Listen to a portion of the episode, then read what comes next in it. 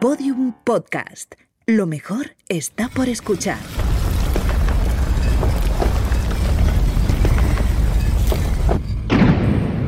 Dentro de la pirámide.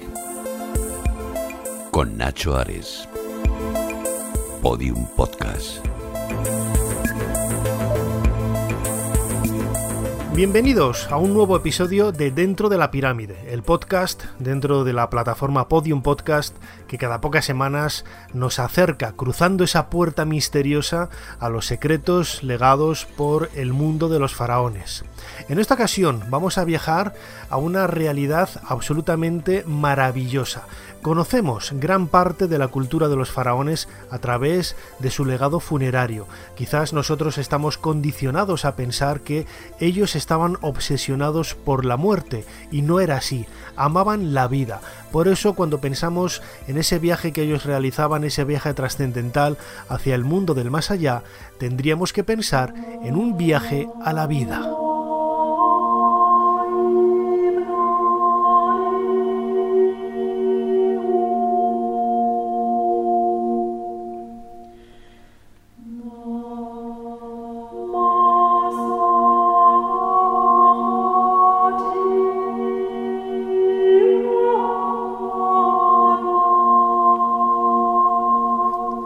La música que estamos escuchando de fondo pertenece a un disco maravilloso titulado Música en la Era de las Pirámides.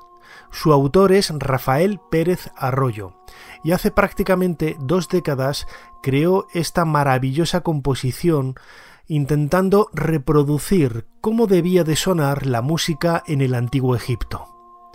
Como él siempre dice, seguramente no nos acercamos en su totalidad, pero si un antiguo egipcio escuchara esta música que estamos escuchando ahora de fondo, no la tomaría como algo extraño o algo diferente a lo que él estaba acostumbrado. Así debía de sonar la música en el interior de un templo del antiguo Egipto.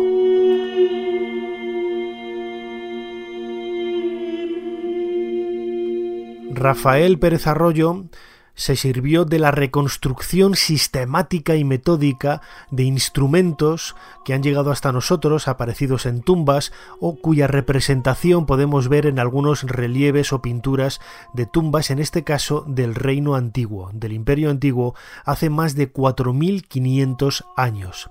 La música, el ritmo, lo ha extraído no solamente de las imágenes que han llegado hasta nosotros, de esos danzantes, de esos músicos, reflejados en escenas de la vida cotidiana en tumbas, sino especialmente en cantos y en músicas del ambiente copto, textos religiosos y sobre todo melodías que seguramente heredan parte de esa sonoridad que ellos tomaron de la cultura faraónica, de la que son sus herederos directos.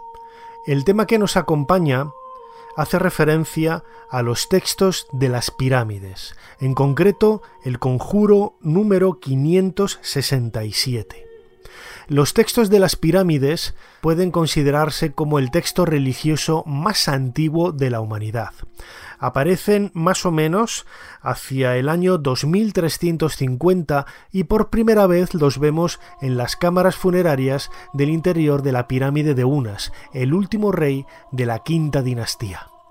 Hacen referencia a una serie de tradiciones y a una serie de dioses, como el dios Osiris, por ejemplo, que tenemos que intuir que, aunque sea la primera vez en este momento cuando se ponen por escrito, la tradición es mucho más antigua y ha servido la tradición oral para poder perpetuar con el paso del tiempo y a través de generaciones el conocimiento generalizado de esa divinidad o de esos rituales.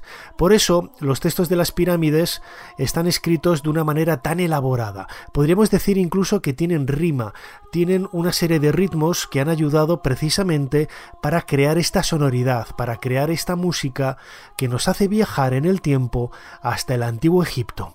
Tenemos la música, pero ¿qué es lo que cantan? ¿Qué es lo que nos dice ese texto de las pirámides, en concreto el Conjuro 567? Vamos a escucharlo. Merirra ha ascendido hasta Shu. Merirra ha saltado hasta el ala del que lo transformará. Nut es una de las que ha recibido el brazo de Merirra. Nut es una de las que ha creado un camino para Merirra. Os saludo a vosotros, los dos halcones que descansáis en la proa del barco solar que lleva al sol hasta Oriente. Que puedas ascender a Merirra y lo eleves hasta el canal de los vientos. Cuando coloques a Merirra entre los dioses imperecederos y se asiente entre ellos, ya no morirá, nunca se extinguirá.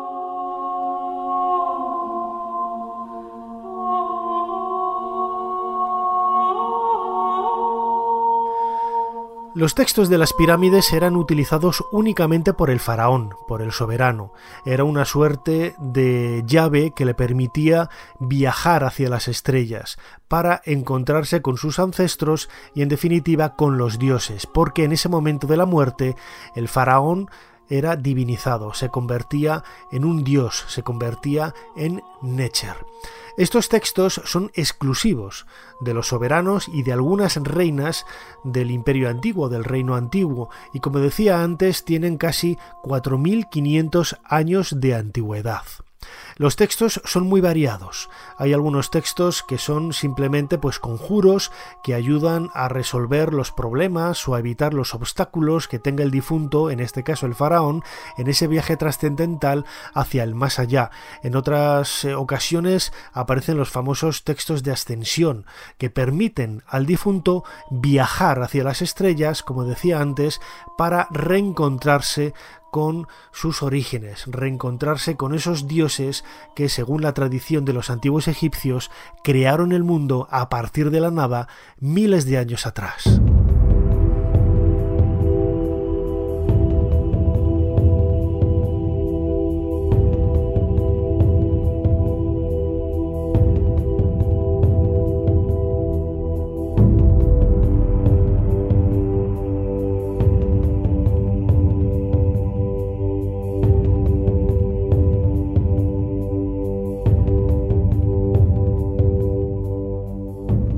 Los textos de las pirámides aparecieron de una manera magistral.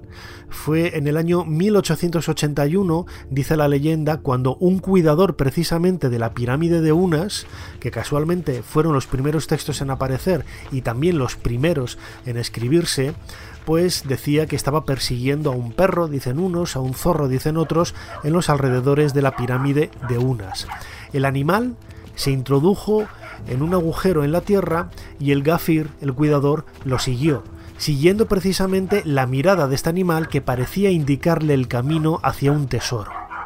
Este hombre se introdujo en el suelo y llegó, después de cruzar una galería, a una enorme habitación, completamente cubierta de textos.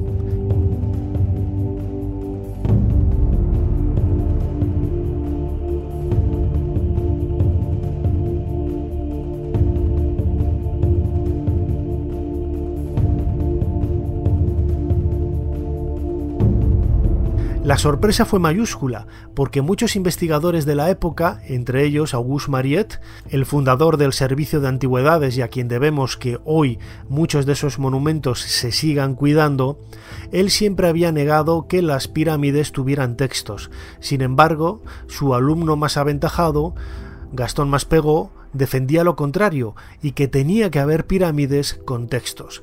Y así se comprobó y así se descubrió en este año 1881 y curiosamente fue Mariette quien recibió en el lecho de muerte poco antes de fallecer la noticia que confirmaba que estaba equivocado. Las pirámides sí tenían textos, fórmulas que ayudaban al faraón a viajar hacia las estrellas.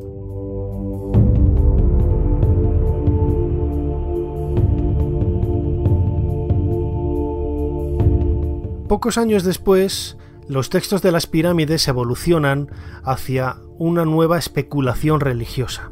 Los sacerdotes reformaron parte de esos textos y abrieron quizá el permiso para que no solamente fueran los reyes quienes los utilizaran, sino otros personajes de la nobleza u otros personajes también de la familia real. Estos son los llamados textos de los sarcófagos, textos de los ataúdes, que precisamente reciben ese nombre porque se escribían sobre las tapas, las cajas que formaban esos sarcófagos del Reino Medio. Estamos ahora hacia el año 2000 antes de nuestra era y han pasado casi tres siglos o cuatro desde que se escribieran los textos de las pirámides.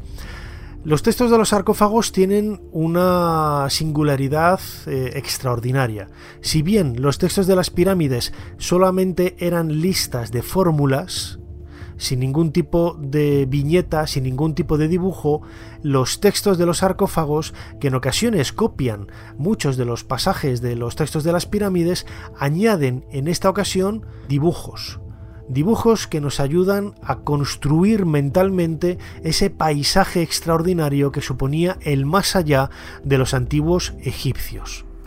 La eclosión de esta literatura funeraria llega con el Reino Nuevo, más o menos hacia el 1550 antes de nuestra era, cuando no solamente los textos religiosos llegan a todo el mundo, es decir, están abiertos a cualquier tipo de persona, no solamente de la nobleza o de la realeza, sino de cualquier estrato de la sociedad, sino que además aparecen infinidad de textos funerarios. La literatura se diversifica enormemente y aparecen libros como el universalmente conocido Libro de los Muertos o como decían los antiguos egipcios, Libro de la Salida al Día. Nosotros lo conocemos como Libro de los Muertos porque Richard Lepsius, a mediados del siglo XIX, cuando hizo el primer estudio de los pasajes que formaban este texto funerario, lo denominó de esta manera y ha llegado con ese nombre hasta nuestros días.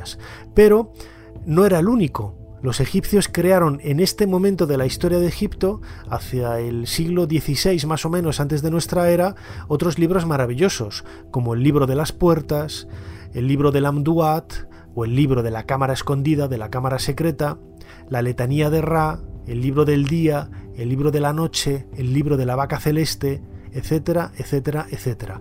Todos ellos tienen un denominador común, que es la descripción absolutamente detallada de cómo era esa geografía del más allá y de los eh, obstáculos que se iba a encontrar el difunto a lo largo de ese viaje hasta alcanzar la eternidad, la vida eterna en el mundo de Rostau, el mundo del Amduat, el mundo de Osiris.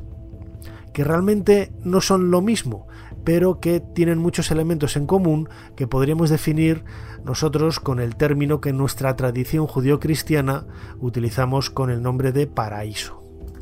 Muchos de estos libros lo que hacían era vincular al faraón con el sol, y se describan las 12 horas de la noche, es decir, esas 12 horas de oscuridad que tiene que caminar el sol una vez que se pone por el occidente, cruza toda la noche con los peligros que hay para volver a renacer al día siguiente por oriente en un día nuevo, volviendo a reafirmar esa regeneración divina que hace que el mundo se cree paulatinamente día a día durante toda la eternidad. Pero como muchos de vosotros conocéis, quizá el libro más popular de todos es el libro de los muertos, el que los egipcios llamaban libro de la salida al día. Vamos a seguir el ejemplo de Yehuti. Yehuti, vamos a suponer que era un alto funcionario del Reino Nuevo, vamos a suponer, por ejemplo, que trabajaba para la reina Hatshepsut, y vamos a acompañarle en ese texto funerario maravilloso para intentar conocer cómo es su viaje y cuáles son las sorpresas que le esperan. ¿Nos acompañáis?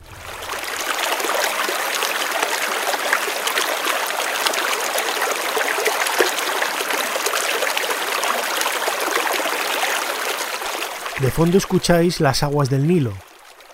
Si queréis viajar hacia el más allá, tenéis que tener una barca una barca por la que poder deambular por ese mundo del más allá, a través del cual solamente te podías mover por medio de una embarcación, al igual que hacías en tu vida terrenal, el más allá, ese mundo onírico, ese mundo creado por la especulación religiosa de los sacerdotes, va a copiar muchos de esos elementos de la naturaleza y de la geografía del Valle del Nilo para colocarlos en ese reflejo funerario que es el mundo del más allá.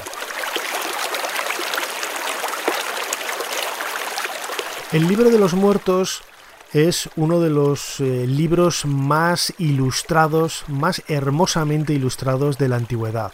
Conservamos ejemplos maravillosos que nos ayudan a intentar eh, leer entre líneas cómo era ese pensamiento de los antiguos egipcios. El Museo Británico conserva algunos ejemplos maravillosos como el papiro Ani o el papiro de Unefer, cuyas imágenes eh, rellenan páginas y páginas de libros, no solamente de cultura egipcia, sino de historia del arte, porque como digo, son ejemplos absolutamente maravillosos, grabados y dibujados con un detalle hasta límites insospechados, en donde se nos describe de una manera muy viva cómo era esa geografía del más allá y cuáles eran los diferentes eh, obstáculos con que se iba a encontrar el difunto en ese viaje hasta el mundo de Osiris.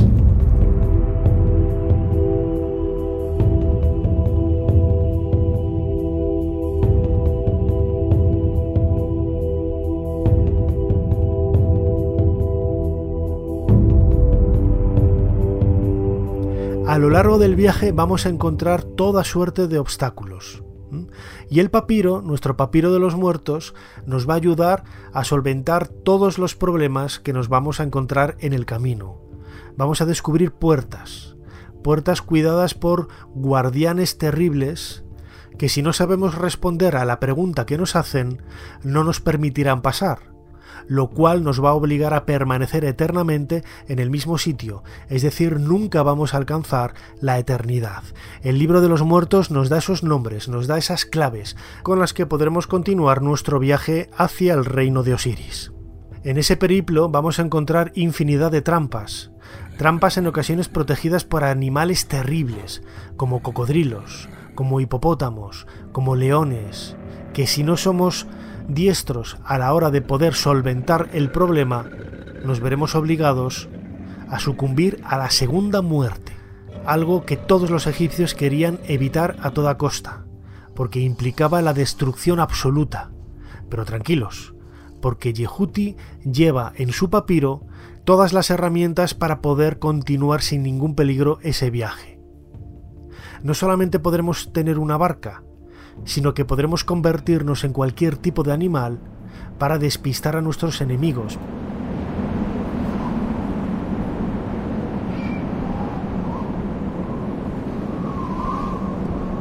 Pero ¿a qué nos estamos enfrentando?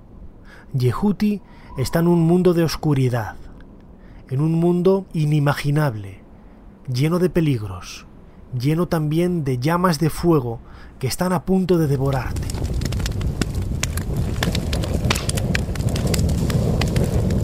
La descripción que hace el libro de los muertos de esta geografía es muy detallada. Ahí vamos a encontrar en diferentes pasajes cómo son las montañas que tenemos que cruzar, cómo son esos lagos de fuego protegidos por babuinos que tenemos que evitar a toda costa. También nos va a decir cuáles son las partes de nuestra tumba, cómo tenemos que construirla, qué tenemos que colocar en cada una de las paredes nos van a decir cuáles son las divinidades en las que podemos confiar y en cuáles tenemos que desconfiar. Pero si seguimos solventando todos los problemas, si seguimos evitando todos los obstáculos, finalmente podremos llegar al momento culminante de nuestro viaje, que es el pasaje 125 del libro de los muertos, en donde entramos, tras cruzar unas puertas de bronce, en el palacio de Osiris, en la sala en donde seremos juzgados para ver si hemos sido justos a lo largo de nuestra vida.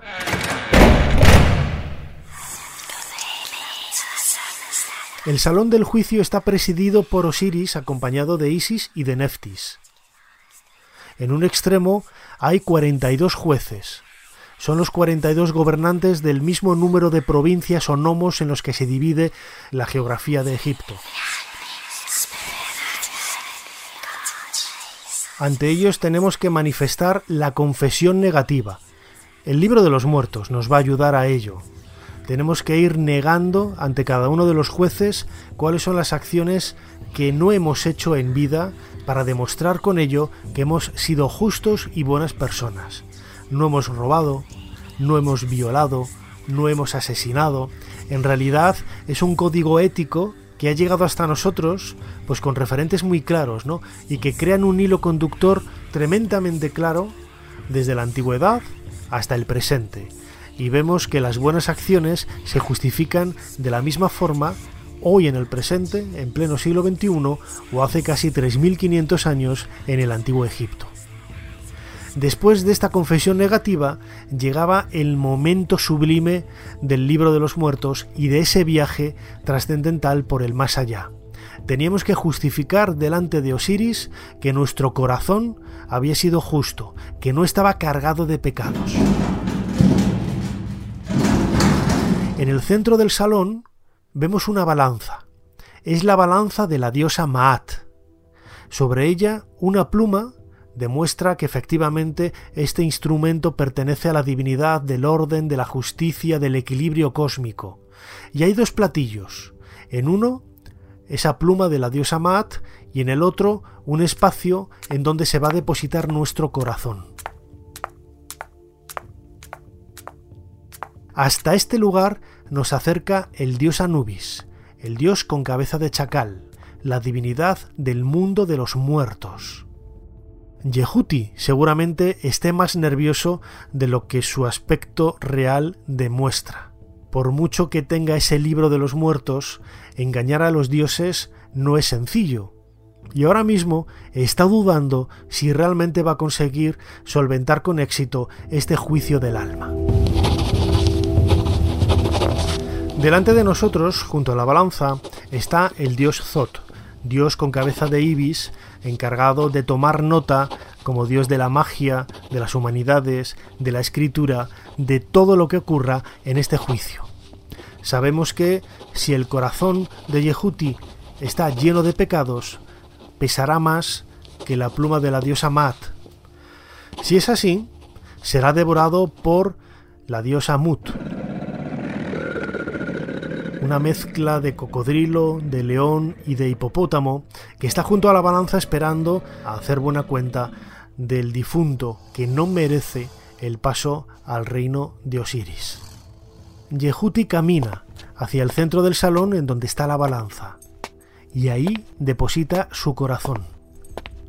La balanza empieza a moverse.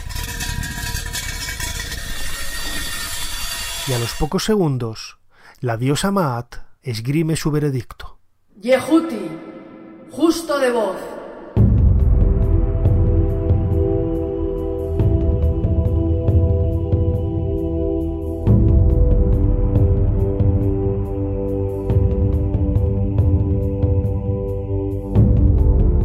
Sí, Yehuti es justo de voz, su corazón pesa exactamente lo mismo que la pluma de la diosa Mat, lo que demuestra que a lo largo de su vida ha obrado con bondad en las acciones cotidianas que ha desarrollado no solamente en su vida privada, sino también como alto funcionario del gobierno del faraón.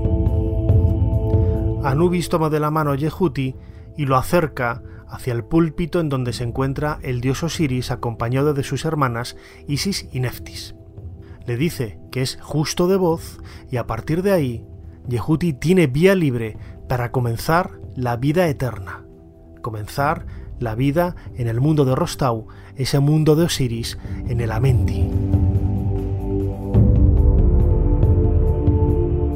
Pero ¿cómo nos tenemos que imaginar ese mundo del más allá? ¿Cómo nos tenemos que imaginar más allá de la descripción propia que aparece en el libro de los muertos o en otros textos funerarios de esta época, como el libro del Amduat, el libro de, las puertas, el libro de la noche, etcétera?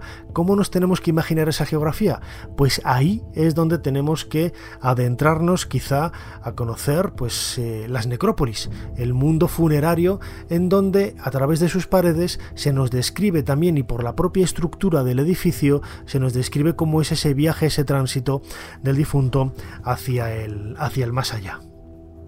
En muchas ocasiones vamos a ver que hay una conexión muy clara entre el Sol y el difunto. Lo decía antes, ¿no?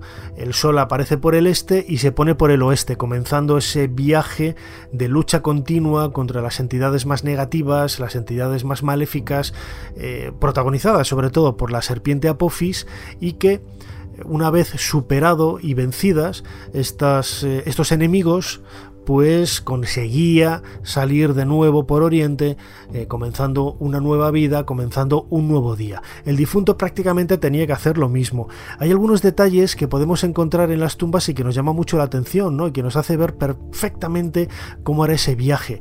El pasillo de acceso hacia la capilla, a partir de la cual nace el pozo donde está la cámara funeraria, pues en ese pasillo, que en muchas ocasiones está mirando hacia oriente por donde sale el sol, en la montaña occidental, vemos una línea amarilla en el techo. Ese es el dibujo que tiene que hacer el sol en ese camino trascendental hacia el fondo de la tumba y luego fundirse con el, con el difunto. Lo acabo de decir, las tumbas siempre están colocadas en el lado occidental, en el lado por donde se pone el sol. Las ciudades, los palacios, los templos están en la orilla derecha del Valle del Nilo, en la orilla oriental, por donde nace el sol. Por una parte surge la vida y por la otra muere, se pone, pero no es una destrucción definitiva, sino que solamente es un nuevo paso para que ese difunto, esa nueva divinidad, ese justo de voz, ese Maajeru, consiga realizar el viaje hacia el reino de Osiris y con ello alcanzar la vida eterna.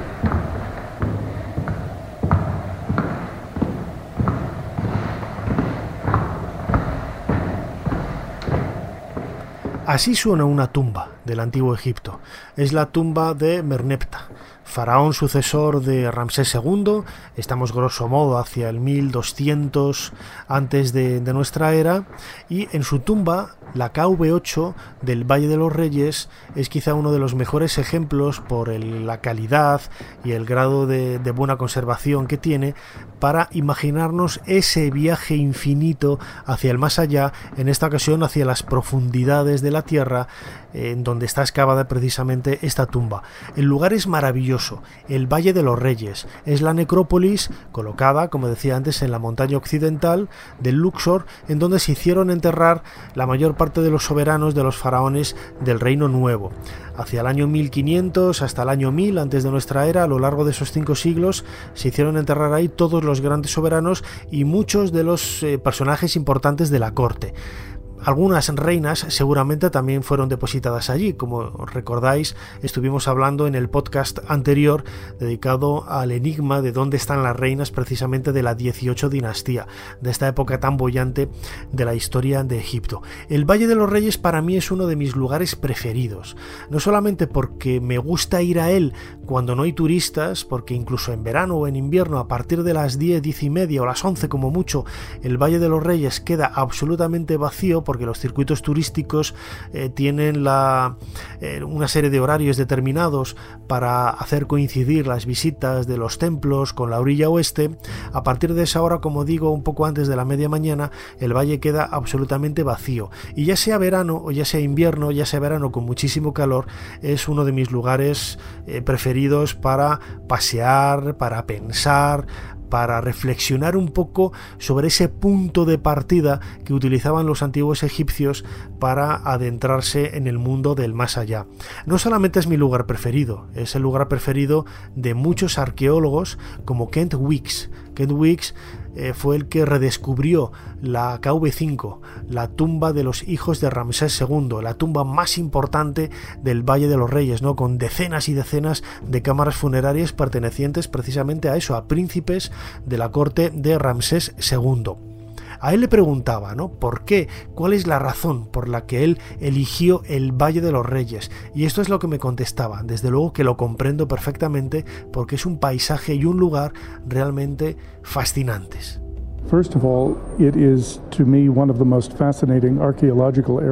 En primer lugar, para mí es una de las áreas arqueológicas más fascinantes del mundo.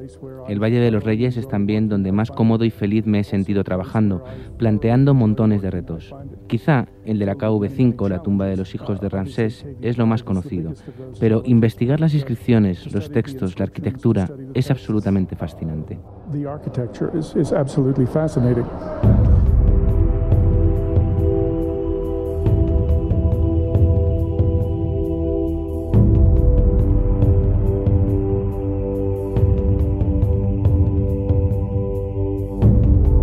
En un viaje de estas características, el difunto tenía que llevarse una mochila repleta de imprevistos, por así decirlo, ¿no?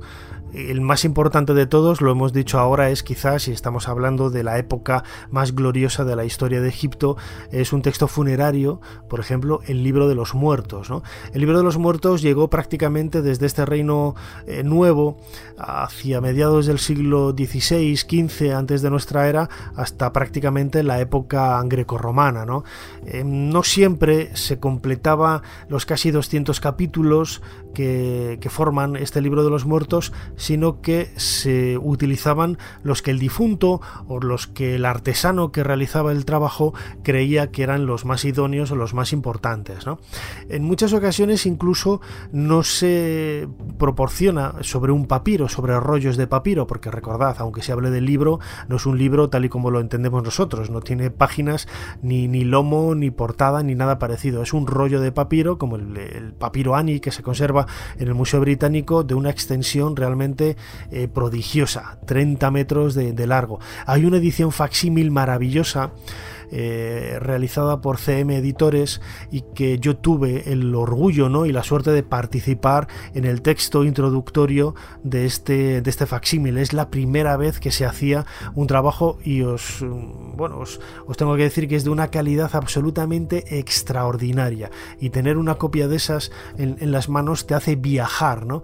en el tiempo hacia los sueños que tendría el propio Ani para intentar solventar esos obstáculos que decíamos antes en ese viaje al, más allá.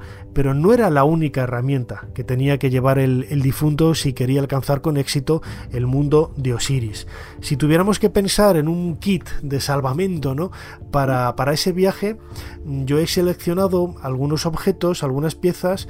Eh, seguramente este libro de los muertos pues, eh, sería lo idóneo, pero también también habría que, lógicamente, pensar en un sarcófago. Un buen sarcófago que te protegiera, que protegiera tu momia como ese soporte físico sobre el que iba a descansar el K, una de las entidades espirituales que forman el cuerpo humano.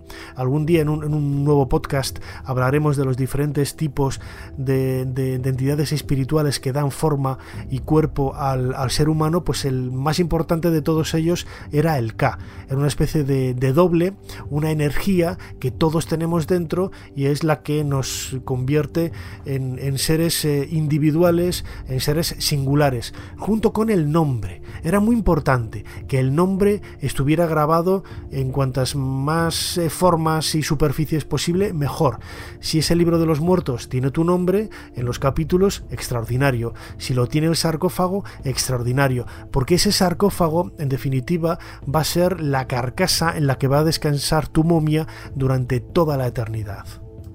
En su momento pregunté al egiptólogo canadiense ya tristemente fallecido Ted Brooks sobre la importancia de los sarcófagos en el mundo funerario de los antiguos egipcios. Los que conozcáis este Valle de los Reyes o la tumba, la KV8, la de Merneptah que acabamos de, visitar, veréis que en la cámara funeraria el sarcófago de Merneptah está reconstruido. Precisamente fue Ted Brooks quien lo, lo, hizo. Y esto es lo que me comentaba, ¿no? Sobre la importancia de esta caja en la que depositar la momia y los textos que se graban en ella, que en ocasiones se repiten con respecto a los que hay en las paredes, pero que ayudan al difunto a realizar ese viaje por el inframundo hasta alcanzar el mundo de Osiris.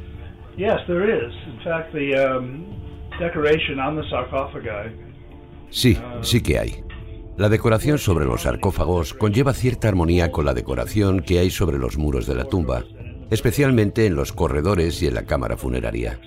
Muchos de los textos que vemos sobre las paredes aparecen también reproducidos en el sarcófago. De hecho, lo más interesante de esta decoración sobre los sarcófagos es que algunos temas y textos se repiten en la tapa y en la caja, así como en los sarcófagos externos y en los internos.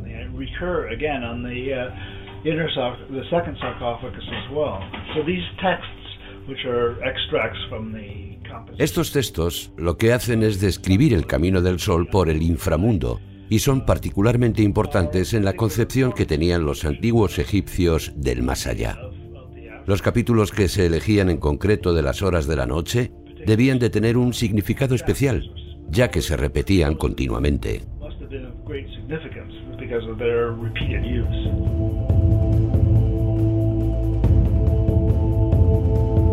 Era importante también en la tumba que hubiera alguna estatua.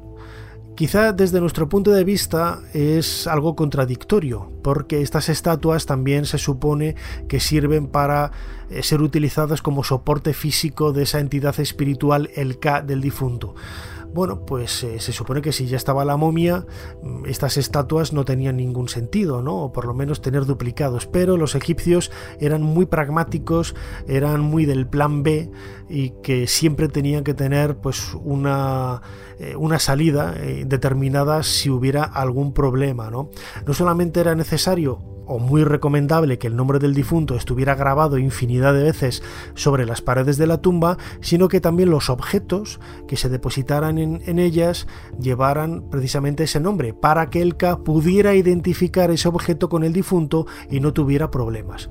Hablando de estatuas, en el mundo funerario de los antiguos egipcios hay un tipo de, de figura que a mí me fascina desde hace muchísimos años y que además me sirvió cuando yo estudié egiptología en la Universidad de Manchester y hice mi disertación final del, certificado precisamente sobre los useptis, los saptis o los sawaptis. Son estas figuras funerarias que sustituyen al difunto cuando éste tiene que realizar un trabajo manual y sobre ellos se colocaba el capítulo sexto del libro de los muertos, en donde se hace una llamada diciéndole o oh, usepti de fulanito, de Yehuti, tendríamos que decir en este caso que hemos utilizado el ejemplo de este protagonista del reinado de Hatshepsut para, este viaje por el libro de los muertos. Y el texto indica que si Yehuti es llamado en el mundo de Osiris para realizar un trabajo manual, ya sea cultivar los campos, ya sea llevar arena de una orilla a otra, ya sea esto o lo otro, llevar agua, etcétera, darás un paso adelante y tendrás que decir aquí estoy yo y sustituía al difunto.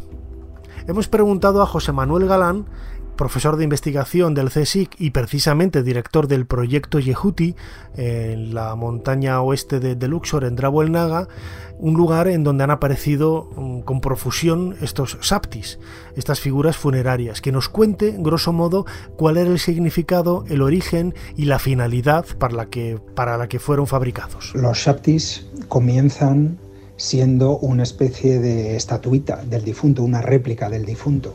¿No? Igual que hay estatuas de eh, tamaño casi eh, a escala 1-1, de tamaño natural, o hay representaciones del difunto en, relieve o pintadas en las paredes de las tumbas, pues eh, los saptis es a escala mucho menor la representación de la momia del difunto.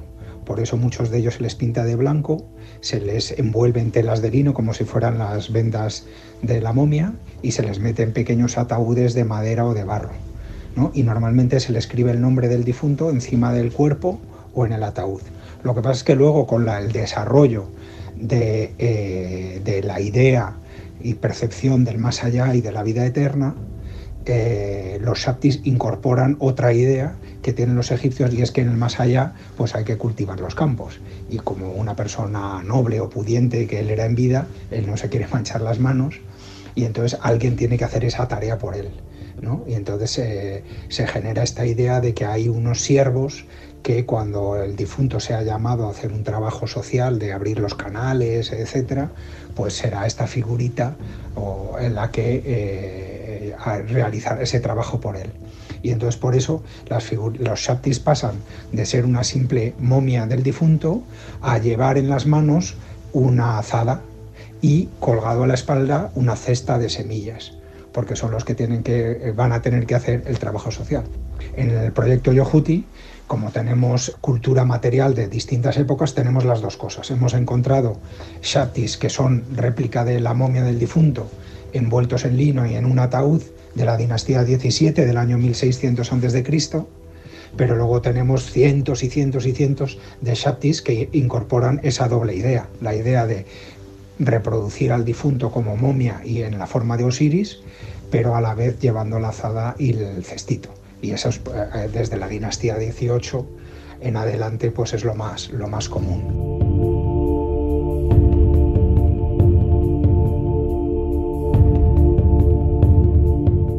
Pero tampoco tenemos que idealizar a los antiguos egipcios. Ellos eran humanos como nosotros y tenían las mismas miserias, como digo en muchas ocasiones, a la hora de, enfrentarse a situaciones que hoy nos pueden parecer grotescas. De ahí que mm, muchas ocasiones, en muchas ocasiones, algunos de esos objetos fueran reutilizados, ¿no? no se cortaban un pelo en ese sentido. Es decir, ellos podían robar un ataúd, podían robar una estatua, podían robar cualquier objeto funerario, le cambiaban el nombre o simplemente añadían incluso el suyo en otro lugar de, de la figura o del sarcófago y a partir de ahí eh, se lo apropiaban. Hemos preguntado a Jeff Spencer del Museo Británico, conservador del Museo Británico, sobre esta reutilización de, sarcófagos en este caso. ¿no? Él tiene una pieza preferida en las salas egipcias de, este museo londinense y esto es lo que nos ha contado ¿no? sobre lo curioso que, resulta que muchas de estas piezas fueran reutilizadas, incluso a las propias tumbas. ¿no? A lo largo de, la historia, el Valle de los Reyes, por ejemplo, que fue excavado para los grandes reyes del Reino Nuevo, eh, pues siglos después las tumbas se volvieron a reutilizar en, épocas de, carestía o en épocas en donde mm, ni siquiera por, esa excusa podríamos decir, ¿no? Se reutilizaron y sin más. No hay problema. Vamos a escuchar a Jeff Spencer. The sarcophagus of which is downstairs in the big sculpture gallery. El sarcófago de Agnes Neferibra, que está en la planta inferior en la Galería de Escultura Egipcia, es un objeto interesante en el que trabajé hace ahora casi dos décadas. La pieza fue reutilizada.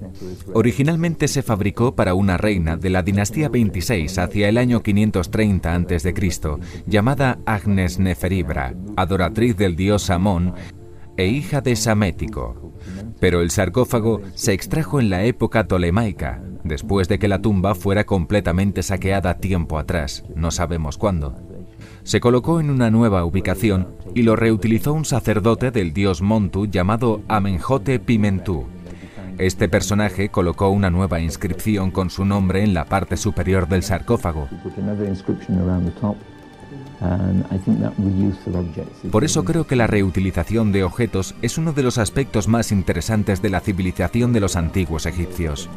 No tenían problemas en tomar prestadas cosas de otras personas, aunque fuera un objeto funerario diseñado para la vida eterna de ese extraño en el más allá. Imagino que los egipcios los tomarían y dirían, bueno, yo lo he cogido, yo lo voy a usar, ahora es mío.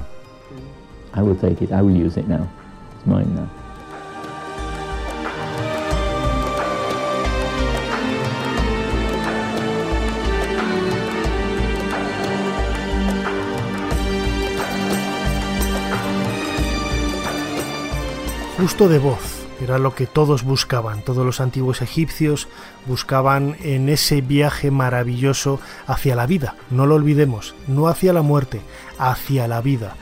Y podríamos decir que lo consiguieron, porque ahora mismo aquí estamos hablando de ellos, han pasado prácticamente 3.000 años y no nos olvidamos de sus nombres ni de sus hazañas.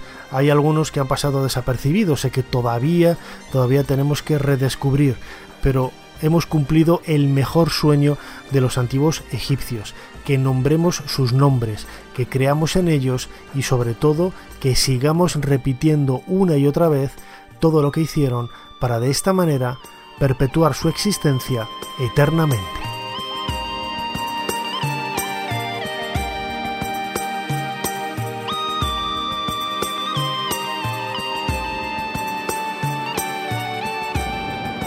Hasta aquí este nuevo episodio de Dentro de la Pirámide.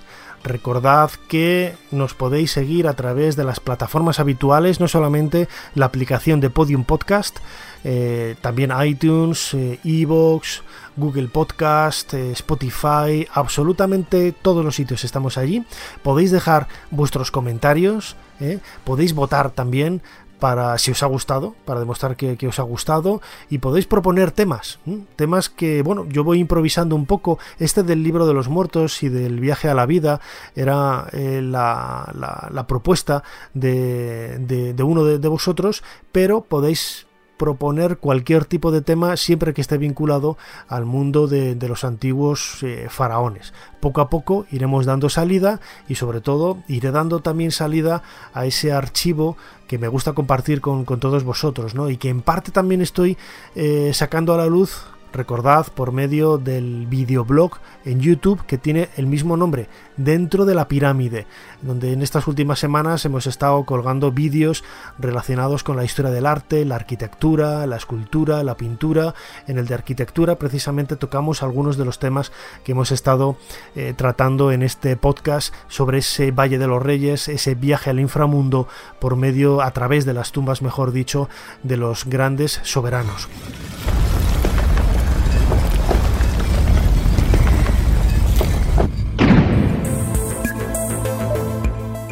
Cerramos la puerta de nuestra pirámide y solamente me queda despedirme. Soy Nacho Ares, como siempre agradecido de compartir estos eh, minutos de podcast dentro de la pirámide. Ha habido gente que me ha preguntado por la música que estamos escuchando ahora de fondo. Es de un grupo que se llama ADSR, no está comercializada, son unos amigos de, de Barcelona. El tema se llama Analog Sequence y es la parte número 4. A mí me encantó hace más de 20 años cuando la, compusieron y la he utilizado muchísimo en programas de radio y sobre todo en el videoblog de YouTube y en el podcast dentro de la pirámide. Muchísimas gracias por estar ahí, nos escuchamos pronto.